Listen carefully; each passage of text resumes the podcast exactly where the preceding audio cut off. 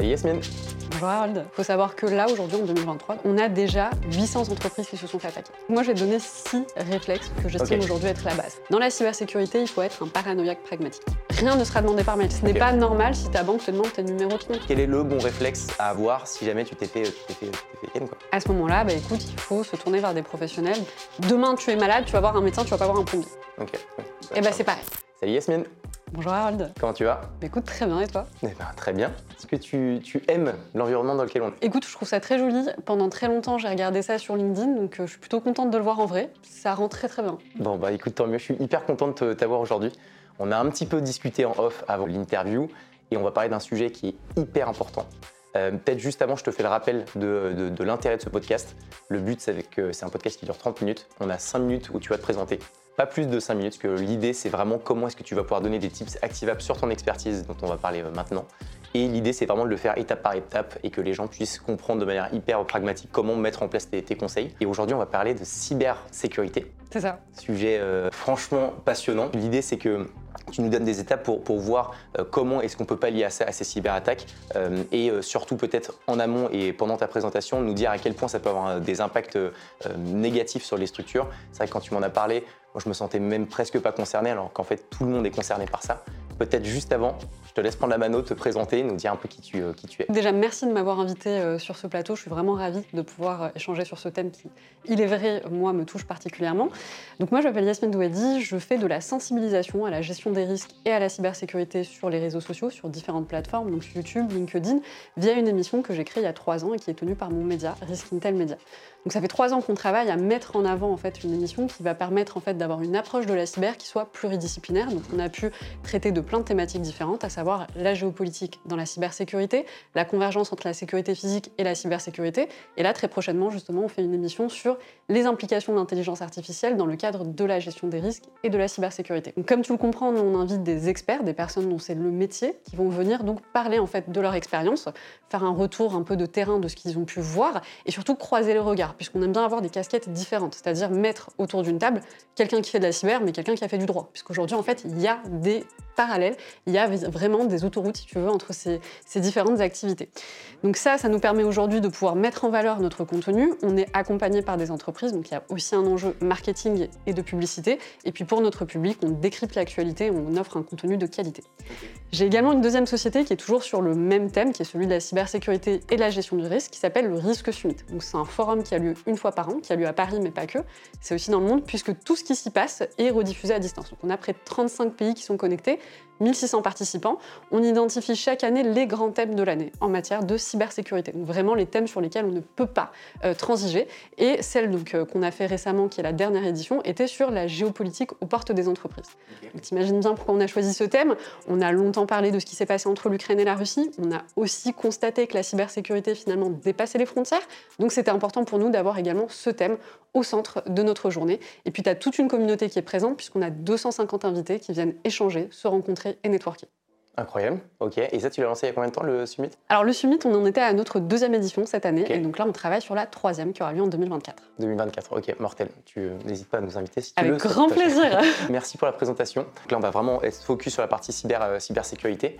Est-ce que tu peux peut-être déjà nous, nous donner euh, quelques exemples ou quelques chiffres euh, qui nous permettent à, moi et euh, à toutes les personnes qui vont nous regarder vraiment de nous rendre compte à quel point ça, peut avoir des impacts ultra euh, négatifs et dangereux pour, n'importe quel type de structure, Euh, peut-être même pour celles qui, euh, euh, sont tu vois, un peu en scale, qui passent peut-être de 40 à 200 personnes. Je sais que c'est des moments où il faut euh, d'autant plus faire attention. Est-ce que tu peux nous donner quelques chiffres, nous partager quelques chiffres qui rendent ça un peu, un peu tangible? Absolument. Alors déjà, je vais commencer par le chiffre le plus récent, puisqu'on l'a sorti sur Eskintel Media il n'y a pas longtemps, on a relayé une information. Il faut savoir que là, aujourd'hui, en 2023, donc on est à peine euh, au début du mois de mai, fin avril, euh, on a déjà 800 entreprises qui se sont fait attaquer. On a eu un bond en termes de cyberattaques, ça on l'a vu également sur les dernières années. Il faut comprendre qu'un cyberattaquant n'a j'ai presque envie de te dire, pas. C'est très opportuniste comme métier. Et typiquement, quand on a vu la pandémie arriver, il y a eu en fait l'utilisation de toute la peur que les gens pouvaient avoir et puis surtout de la mise en place du télétravail. Les entreprises n'étaient pas préparées pour augmenter le nombre d'attaques. Donc on a multiplié typiquement en 2020 par 4 les attaques qu'on pouvait avoir au niveau de l'année. Il faut savoir aussi que la cybersécurité, c'est un métier qui évolue énormément. Ça veut dire que typiquement, une attaque que tu as identifiée l'année dernière va être complètement différente cette année. Et l'ANSI, qui est l'Agence nationale de la sécurité des systèmes d'information, avait sorti un chiffre et qui montrer que 35% des attaques qu'on identifie sont des attaques qui n'ont jamais été vues auparavant. C'est un peu. Pardon, vas-y. Non, pa- pardon, c'est des attaques. Quand tu dis attaque, c'est par exemple, on te frise tes données, on te demande Par de l'argent, tu peux plus avoir accès à ton mail. C'est vraiment ça le. Voilà, ça, ça s'appelle un ransomware, c'est-à-dire qu'on va te bloquer ton ordinateur, tu l'ouvres, tu sais, c'est comme dans les films, t'as un super message qui te dit, bah, vous avez été attaqué, il faut payer tel montant sur tel compte pour pouvoir être débloqué. Ok. Alors, le conseil, ne jamais payer. Il faut, faut le savoir, il faut jamais payer. Parce que, un, tu n'es pas certain, tu es en train de parler à un criminel, donc il n'y a aucune certitude que le gars te dise Ok, je te rends quand même tes données hein, une fois que tu as payé. Donc tu es délesté de ta somme, mais tu pas forcément tes données. Et surtout, tu envoies un message clair qui est que si je me retrouve dans une situation assez stressante, moi je paye. Donc le gars va revenir trois mois plus Et tard. ouais, là, tu rentres dans une boucle. Voilà. euh, Et pour comprendre aussi euh, la cybersécurité, il y a un truc, euh, donc, euh, notamment l'augmentation euh, des cyberattaques depuis le mois de janvier, on a ce qu'on appelle les RAS, les Ransom as a Service. C'est-à-dire qu'aujourd'hui, tu as des cybercriminels qui ne sont pas extrêmement compétents, qui ne sont pas extrêmement techniques, qui vont prendre un abonnement qui va leur permettre d'avoir en fait directement chaque mois un certain nombre de malwares qu'ils vont déployer. Donc aujourd'hui, on est carrément en train de rendre ça très très professionnel. On a le gars qui crée euh, le malware, on a le gars qui le commercialise et on a le gars qui fait le service après-vente. hein. Donc c'est très bien structuré. Ah mais complètement. Et, n'importe qui peut être touché par des cyberattaques. Absolument. Alors Et- toi, ta mère, ta grand-mère, ton chien, s'il a une puce GPS, tout le monde. Ouais, Eh ben écoute, ton Non, chien peut être c'est à concerné. partir du moment où tu as, de la technologie, tu peux te faire attaquer. Ça. Et donc, tu as des boîtes qui ont coulé à cause de ça? Ah mais bien sûr, aujourd'hui 50% des entreprises, donc des TPE, PME particulièrement, qui ont été attaquées, ont fait faillite. Donc ça peut être vraiment le point qui va te faire complètement chuter si tu ne te sécurises pas. Donc c'est vraiment important puisque les impacts peuvent être gravissimes. Parfois on s'en relève, parfois pas du tout. Ça peut être vraiment ce qui met la clé sous la porte. toujours un sujet, tu dis ça peut pas arriver à moi parce que bah, parce que c'est forcément qu'aux autres Euh, et surtout je pense que c'est pas les priorités que tu peux avoir quand tu grossis parce que tu as tellement de sujets sur lesquels tu dois te focus que ça peut arriver peut-être à la fin un peu de, de ton, de, ta, de ta liste de tes choses à faire mais au final c'est quasiment un impératif et je pense que c'est des choses qu'il faut faire dès le début euh, et avoir des, des espèces de mécanismes, de, de méthodos à, à mettre en place. Si tu veux bien, on va, on va commencer du coup par les étapes que tu nous conseilles et nous expliques comment est-ce qu'on peut donc pallier à ça. L'idée, c'est qu'on a beaucoup de personnes très variées qui nous écoutent. Tu as des solopreneurs, tu as des boîtes qui font déjà euh, des dizaines de d'euros. On va essayer de prendre un exemple un peu middle. Euh, Com, par exemple, je prends souvent mon exemple comme ça, on a du euh, consulting gratuit. Mais comme ça, au moins, tu vois, ça rendra le truc un peu concret. Mais Com, donc on est 45 bientôt. Euh, on va grossir et très certainement être euh, 60, 65. Donc on grossit pas mal, on est dans l'audiovisuel, on crée des contenus, on a plein d'ordi de partout. Comment on fait pour faire attention Comment on fait pour ne pas se faire euh, attaquer Et euh, voilà, bah, de- je te laisse nous donner les conseils par étapes. euh. Moi, j'ai donné six réflexes que j'estime aujourd'hui être la base. C'est-à-dire vraiment, c'est les choses à mettre en place au départ pour à minima sécuriser ton système d'information. Et sur ces six conseils, moi, j'ai une petite phrase qui, je trouve, s'applique à toutes, c'est de dire dans la cybersécurité, il faut être un paranoïaque pragmatique. Je m'explique.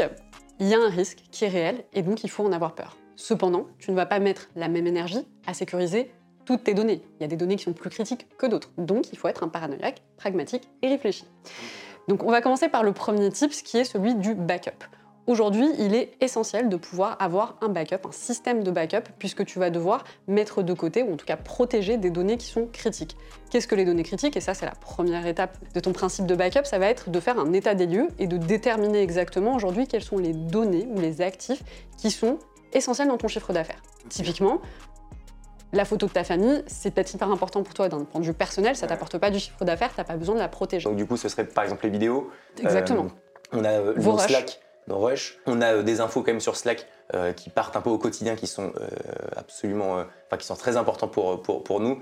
Donc c'est ce, ce, ce genre de choses par exemple. Exactement, vous, vous êtes un média, donc aujourd'hui Ouais. vous avez du contenu que vous êtes en train de créer, donc forcément vous avez vos rushs qu'il faut garder de côté. Tu sais jamais si dans six mois tu en as besoin pour rééditer une image ou autre ou une vidéo. Donc ça, effectivement, c'est des données qui sont importantes pour vous. Ça va être vos listings de clients, par exemple. Ça va être si vous avez une newsletter, le nombre, enfin votre liste de, de- de personnes qui sont abonnées, puisque sinon votre newsletter elle part plus. Après, il faut savoir, comme je te le disais, euh, on met pas la même énergie pareil, et c'est là le côté pragmatique. Euh, sur une entreprise en général, c'est 10 bons fichiers. C'est 10 bons fichiers vraiment essentiels sur lesquels tu sais c'est important pour générer ton, ton activité et ton argent. Et si tu ne les as pas, tu ne peux plus avoir une continuité d'activité, tu peux plus travailler correctement. Est-ce que ça va jusqu'à ta banque qui, mais qui a un- ça, ça fait partie de ce que tu peux, ce que tu dois regarder, enfin, ce sur quoi tu dois être vigilant ou pas? Ou c'est, euh, C'est-à-dire ta banque. bah, est-ce, est-ce que euh, les données que tu sais, tu as parfois beaucoup de boîtes qui payent avec des, fi- des fichiers CSV, euh, donc qui permet de pouvoir automatiser tes virements. Tout ça, c'est des choses que tu gardes sur ton ordi. C'est quand même sensible puisque c'est des Bien sûr. montants et des, euh, des RIB de clients. Ça, ça fait partie des données qui sont euh, à- dans ton audit à prendre en compte. Bien sûr que tu dois mettre effectivement de côté, que tu dois protéger. Si tu te fais attaquer, tu as deux choses. hein, toi. Soit on te bloque tes données, tu n'as pas accès, donc tu peux plus avancer sur ton activité. Soit on te dit qu'on va les rendre publiques. Ok. Et auquel cas, ça peut être un problème pour tes clients. Il y a des données qui sont sensibles et en termes d'image et de réputation, ça peut être catastrophique. Quand tu te fais attaquer, la première chose à laquelle on pense, c'est l'aspect financier. On Ouais. va nous demander de l'argent, on va se délester de X somme d'argent. Mais tu as d'autres conséquences. En termes de réputation, si le client ne revient plus chez toi parce qu'il dit écoute, moi mes données n'étaient pas protégées, tu n'as pas été correct sur ta gestion euh, de tes données et sur ta sécurisation de ton système d'information, dans ce cas-là, je ne reviendrai pas parce que je peux me retrouver dans une situation où mes données se retrouvent disponibles sur des plateformes. Euh, Du coup, donc là, c'est Voilà. une double sentence. La réputation est aussi très très importante. C'est pour ça que personne n'aime se voir euh, se retrouver en front page des journaux en disant voilà telle entreprise s'est fait attaquer. Donc une fois que tu as identifié tes données, bah, tu mets en place un système de backup. Et tu as la règle des 3 2 1, c'est-à-dire tu as trois sauvegardes sur deux euh, outils différents, alors, dont un qui doit être hors ligne. Donc deux outils différents, tu en as un qui est dans le cloud, tu en as un qui est hors ligne sur un disque dur. Ce qu'on appelle une copie froide, c'est le disque dur externe, c'est-à-dire c'est quelque chose que tu vas devoir euh, mettre en place une action. Donc tu, tu te dis, je le fais une fois par mois, une fois tous les deux mois, une fois tous les trois mois. Je prends du temps, je prends mes fichiers, je les mets sur euh, ce disque dur externe et je déconnecte ce disque dur externe. Limite, il doit être euh, vraiment dans un placard de côté, sinon il peut se faire contaminer si demain tu te fais, tu te fais pas honte. Donc, Une fois par de mois, côté. c'est l'idéal. Là, on garde le Par côté exemple, oui. Alors après, chaque entreprise et chaque service va avoir son propre ton timeline d'horizon. Ça, il faut aussi le voir par rapport à ce que toi tu collectes en termes de données, ce que tu estimes entre la première et la deuxième. C'est important de faire une sauvegarde. Et après, tu as bien ce qu'on appelle la copie chaude. Donc c'est celle qui se fait de façon syn- synchronisée hein, et qui est en général dans le cloud et qui te permet effectivement de pouvoir avoir des données en temps réel puisque ça, en général, ça se synchronise avec ton ordinateur assez rapidement. C'est important d'avoir les deux parce que tu, demain, tu as un incendie, euh, ton, ton disque dur externe, il, il brûle, et demain, tu as un problème, on te, ton, ton mot de passe, il fuite, et on te confisque euh, tes données sur le cloud, et bah, tu n'y as plus accès. Voilà. Et c'est pour ça qu'il faut avoir une copie qui est hors ligne et une copie qui est typiquement en ligne. Donc ça, c'est sur la partie backup. Après, la deuxième chose, c'est les antivirus. Est-ce que juste Oui. sur la partie backup, pardon, pour finir, est-ce qu'on supprime, donc une fois que tu as fait le backup, tu supprimes tout forcément de ton ordinateur C'est uniquement sur ton. Pas nécessairement, pas nécessairement, parce que tu peux avoir besoin en fait de ces données pour continuer à travailler. Le backup, il n'est pas là pour s'assurer qu'on ne te prenne pas tes Mm. données sur ton ordinateur. Le backup, il est là pour s'assurer que si on te les bloque, tu puisses y avoir accès d'un autre moyen. tu vois. Donc euh, typiquement, moi, je dis n'importe quoi. Ta newsletter, tu l'envoies tous les mois, donc tu as besoin d'avoir aussi ta newsletter sur ton ordinateur. Tu la mets de côté au cas où un jour on te la bloque et que tu n'y as plus accès, mais tu as besoin de l'utiliser mensuellement. Donc ça, c'est voilà, sur la partie backup. Après, tu vas avoir ce qu'on appelle les antivirus. Est-ce que typiquement vous avez des antivirus sur l'ensemble de vos ordinateurs? Les gars, oui Non Non Non Et moi, moi, je sais pourquoi. Je pense que je sais pourquoi non. Qu'est-ce que tu as comme ordinateur? Voilà, Un Mac, je répète pour le micro, ok. un Mac. Ah Voilà. oui, parce que oui, t'as pas d'antivirus sur les Macs. non, c'est pas non, bien ça. non. non, non. Alors, on va reprendre du début. Donc, déjà, l'antivirus. C'est important d'avoir un antivirus, quel que soit le système d'exploitation que tu as, quel que soit l'ordinateur, que ce soit un, PC ou un Mac. Euh, quand on est entrepreneur, quand on est en train de scaler, quand on commence, en général, on a 50 casquettes différentes. On est comptable, UX designer. On fait beaucoup de choses. Et se rajouter la casquette de l'agent de la sécurité des systèmes d'information, c'est du temps en plus qui parfois est chronophage. Donc choisissez un antivirus qui soit simple à mettre en place, qui se manage tout seul, qui soit pas compliqué à pouvoir monitorer et qui du coup fait son travail correctement sans y accorder un temps incroyable Donc sur les Macs compris. sur les Macs compris. Et moi, je vais vous donner, il y a une news qui est sortie hier. La Corée du Nord, aujourd'hui, a déployé des malwares qui targetent spécifiquement les utilisateurs de Mac. Voilà.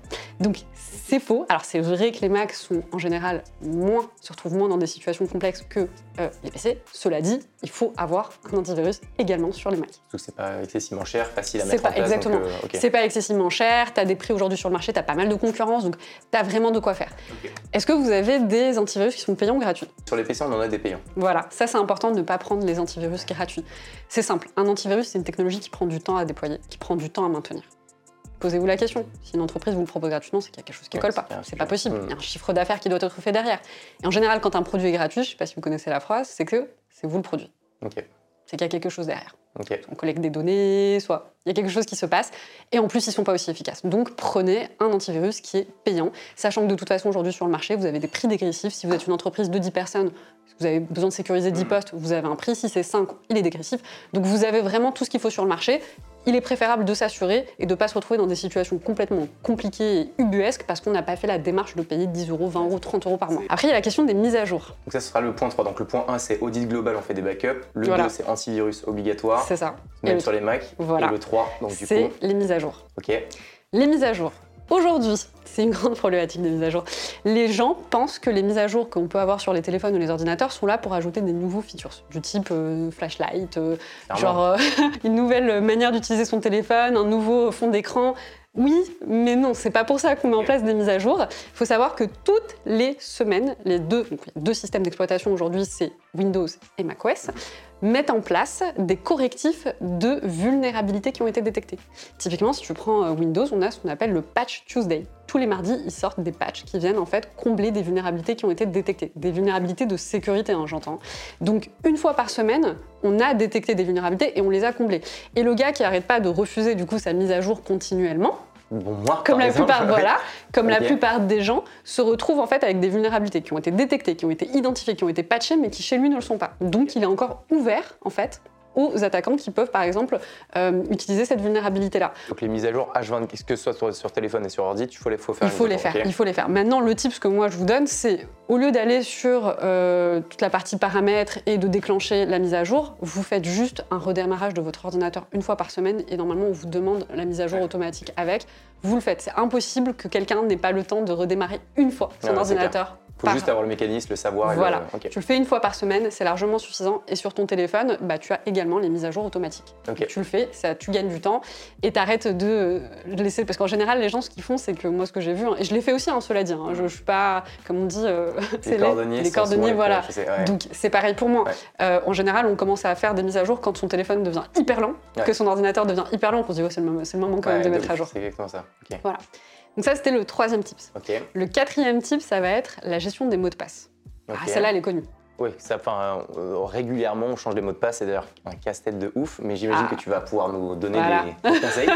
Très bien, un casse-tête. Pourquoi c'est un casse-tête? Moi, ça m'intéresse. Bah, parce qu'on le change très régulièrement parce qu'on a peur justement de se faire potentiellement attaquer et que du coup on trouve des systèmes de mots de passe qui- qu'on connaît tous chez Com qui changent et qui sont faciles euh, à retenir euh, parce, que, parce que sinon c'est un- une galère et d'aller retrouver tes mots de passe à droite à gauche c'est chiant.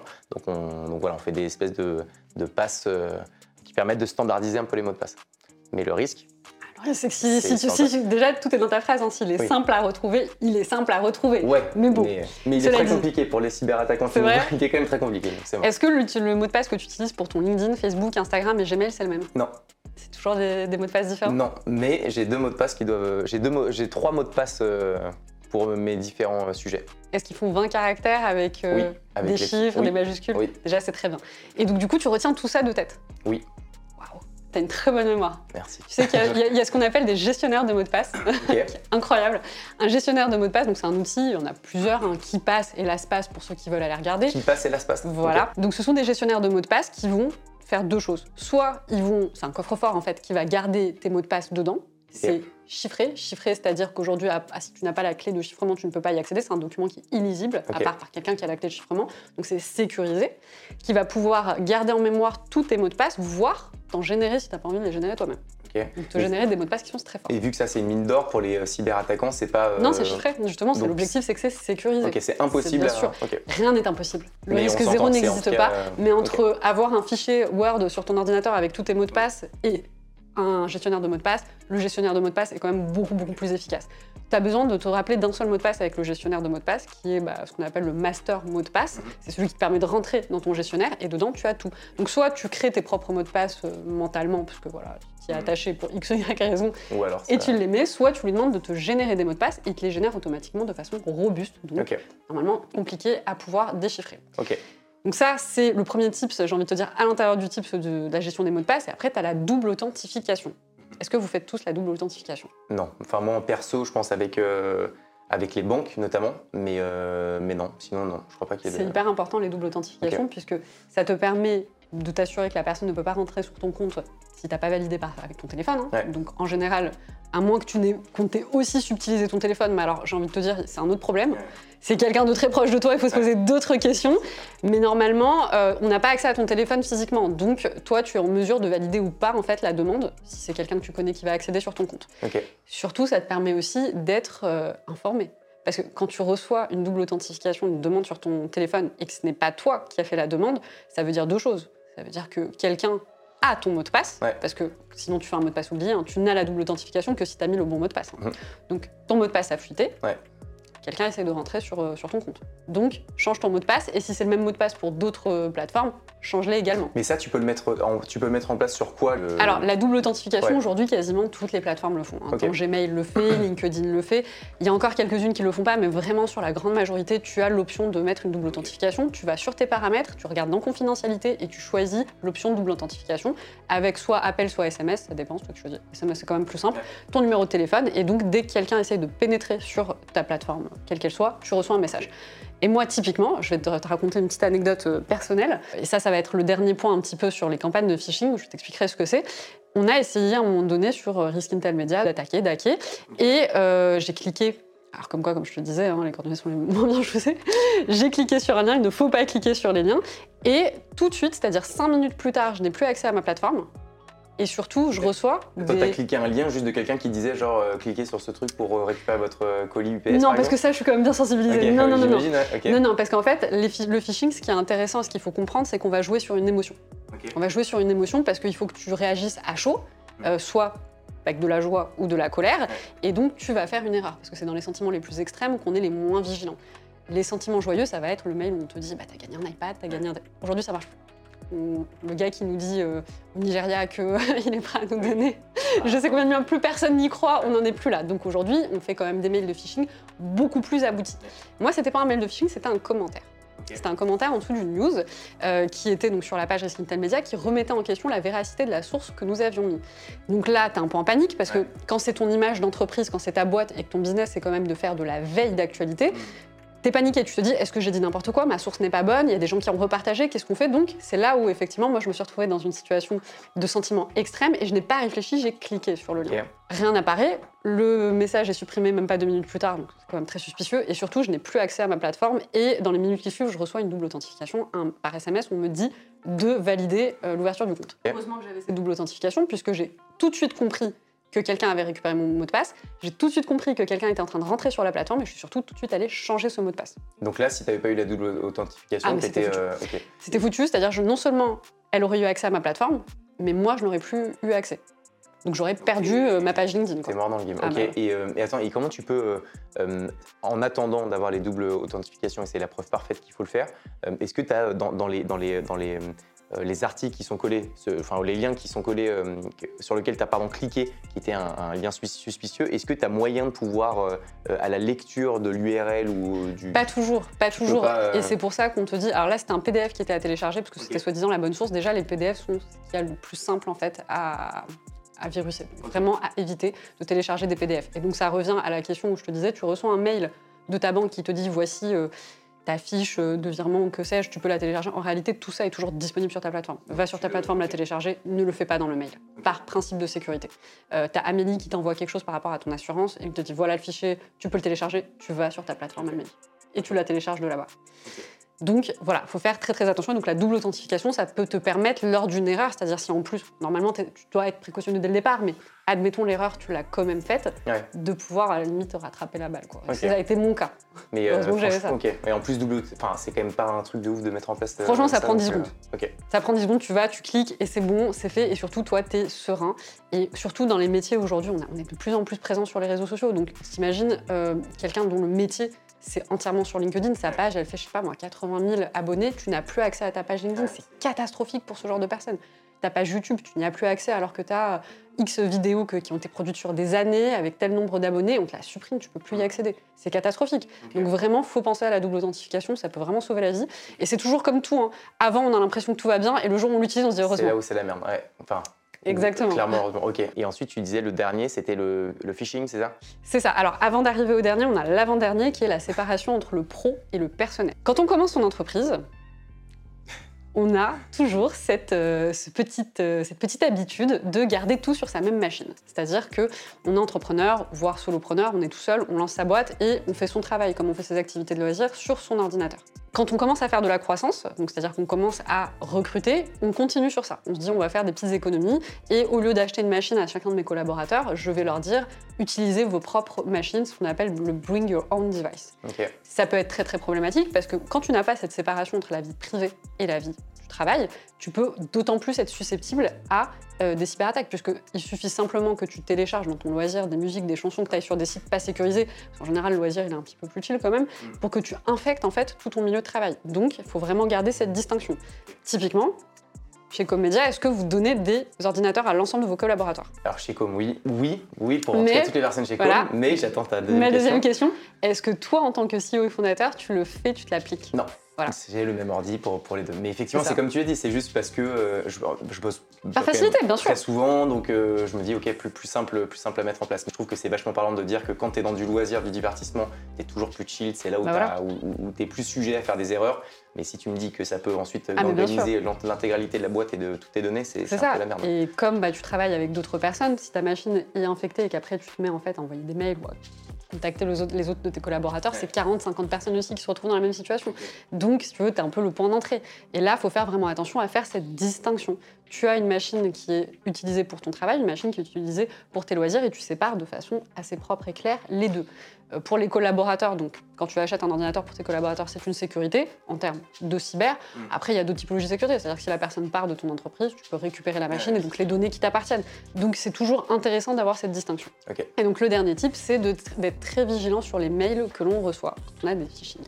Aujourd'hui, euh, l'un des premiers points d'entrée dans les entreprises, c'est les mails de phishing. C'est-à-dire qu'on va t'envoyer un mail pour se faire passer pour quelqu'un, un organisme, euh, un client, euh, une marque, une entreprise, et on va essayer de t'inciter à avoir une action qui est celle de télécharger un PDF, peut-être virusé, cliquer sur un lien ou remplir un formulaire.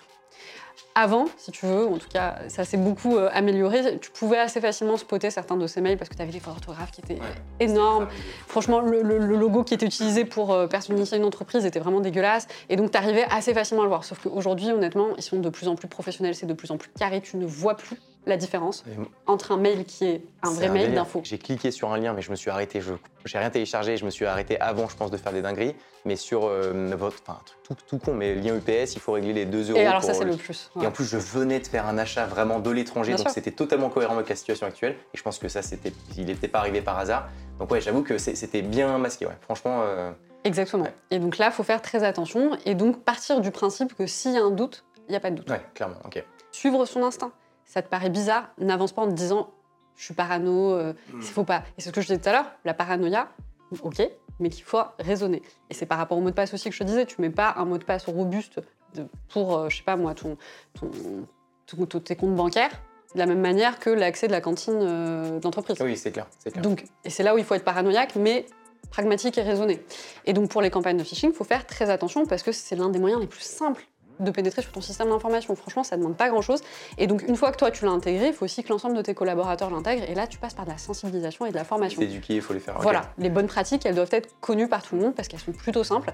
T'as un doute, t'appelles ta banque. En général, on va jamais te demander de donner des informations confidentielles par mail. hein. Ça, pour le coup, là-dessus, tu as la réalité aussi de ton quotidien où tu reçois un truc, ta banque, tu jamais à l'appeler, donc tu as la flemme, tu es dans ton train-train du quotidien. J'avoue que tu peux tendance as tendance à dire, vas-y, flemme, euh, let's go, je clique, ou je clique pas du tout, mais j'ai peur potentiellement, dans le calme en plus du travail, de louper peut-être une opportunité parce qu'on me dit que c'est un super client, etc. T'as ton boss qui est pas forcément dispo, donc dans ton quotidien, je trouve que c'est plus dur de réussir à, à prendre du recul sur, euh, sur, euh, sur ce qu'il faut concrètement faire. Et, euh, et puis la majorité des boîtes, dont nous, honnêtement, il n'y a pas de campagne de sensibilisation. Les fondateurs ne connaissent presque rien à ça, donc euh, bah, ne donnent pas les bonnes infos. Donc il faut se faire entourer, accompagner, j'imagine bien. Par des professionnels, exactement. parce que tu peux pas tout savoir sur ces sujets. C'est C'est ça. C'est-à-dire que là, c'est des tips, c'est des bons réflexes, mais in fine, il faut effectivement être accompagné par des professionnels de proximité dont c'est le métier. Parce que le jour où tu te fais attaquer, c'est quand même bien d'avoir eu quand même des bases juste avant. Donc, et d'être accompagné, de savoir qui appeler directement. Donc effectivement, toujours se faire accompagner par des professionnels quand on commence à grossir assez pour se permettre d'avoir quelqu'un qui gère la sécurité de ces systèmes d'information. Ok. Et le, juste pour terminer sur le phishing, c'est principalement donc du PDF à télécharger, juste un lien. Un lien.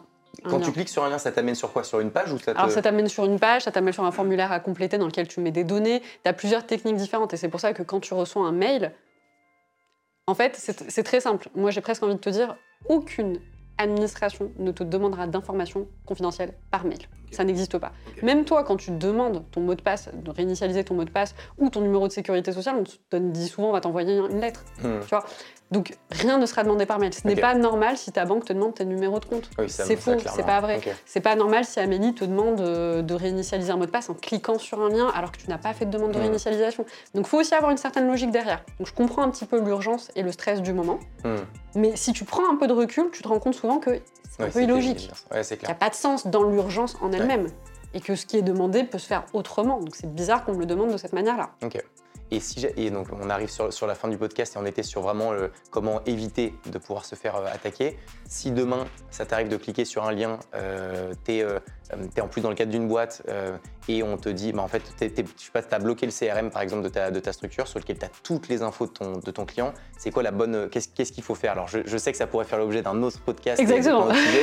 mais quel est le bon réflexe à avoir si jamais tu t'es fait, tu t'es fait, tu t'es fait quoi À ce moment-là, bah, écoute, il faut se tourner vers des professionnels. Tu as une plateforme qui s'appelle cybermalveillance.gouv qui te permet en fait de pouvoir déclarer un incident, qui va te donner des conseils et qui va elle-même te mettre en relation avec des professionnels de proximité. Ok, mais ça, il faut le faire en urgence. Voilà, il faut, le faire en urgence. faut le faire en urgence. Il faut se rapprocher des gens dont c'est le métier et qui font ça tous les jours. Et aujourd'hui, sur le marché français, on a beaucoup, beaucoup de services qui sont mis à disposition. On a une belle concurrence, on a de belles entreprises, on a de beaux professionnels. Il faut leur faire confiance, c'est leur métier. Demain, tu es malade, tu vas voir un médecin, tu vas pas voir un plombier. Ok. Et eh ben c'est pareil. Ok. Voilà. Et surtout, ne jamais euh, céder si jamais tu es stressé, qu'on te dit putain, tu as pris une photo sensible parce que tu as aussi des sujets perso. Oui. Ah, ça, c'est une autre, effectivement. Ça, c'est l'hygiène numérique et c'est une autre question. Tous ces jeunes aujourd'hui qui ont euh, des comptes euh, TikTok, Instagram et qui ne se rendent pas compte en fait que tout sur Internet reste à vie. C'est une autre aussi question. Et effectivement, faut pas céder. Non, ça c'est sûr. Pas faut pas céder. Ça c'est encore une fois, ça pourrait être peut-être potentiellement même l'objet d'un autre podcast, mais ne pas céder, ça c'est ne pas céder. Toujours se faire accompagner par un, un, professionnel, exactement. Merci mille fois. Honnêtement, c'était extrêmement pragmatique. Tu as vraiment donné les six tips qu'on remettra dans la description de la vidéo euh, de manière hyper concrète et activable. Ce qui est cool, c'est que j'ai le sentiment que n'importe quelle personne peut le mettre en place. Honnêtement, le solopreneur, comme une boîte qui a déjà pas mal de, pas mal de collaborateurs, en fonction du volume, de la taille, je pense que tu te fais accompagner plus ou moins et c'est normal. Mais, euh, mais, franchement, mille merci pour, euh, pour tous ces sujets. Euh, ça se voit que tu le maîtrises avec passion et, et, que tu es voilà, expert de, en la matière. Donc on peut te retrouver où si jamais on veut creuser un peu plus et voir un peu, un peu plus de, de Yasmine Alors vous pouvez me retrouver sur LinkedIn. Ça peut être ma page personnelle sur laquelle je relais beaucoup d'informations. Ça peut être la page de Risk Intel Media qui fait de la veille et qui vous dit tous les jours ce qui se passe en matière de cybersécurité. Ou sur la page YouTube sur laquelle on a des vidéos de sensibilisation Risk Intel Media. Ok. Bah écoute, un grand merci euh, à toi encore une fois merci pour tous ces conseils. C'était un plaisir. À la prochaine.